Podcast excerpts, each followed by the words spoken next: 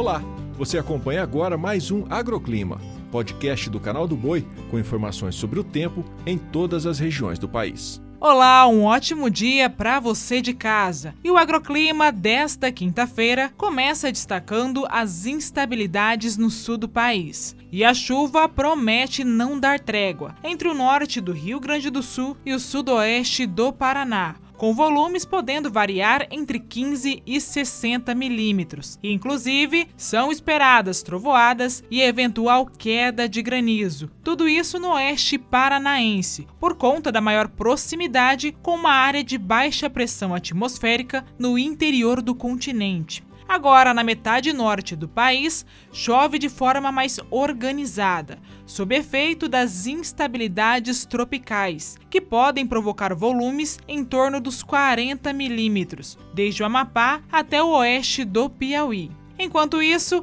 destaque também para a maior parte do Sudeste, Centro-Oeste e o Sudoeste da Bahia, que tem o tempo mais aberto e predomínio de sol, ainda sob influência de uma massa de ar seco capaz de inibir a formação de instabilidades. Agora, quando o assunto são as temperaturas, destaque mesmo para o calorão, com máxima prevista de 30 graus em Campo Grande, 29 em Vitória, 30 em Recife e 30 graus também em Belém. Diferentemente de Curitiba, que tem o tempo mais fechado e chuvoso, com máxima de apenas 26 graus.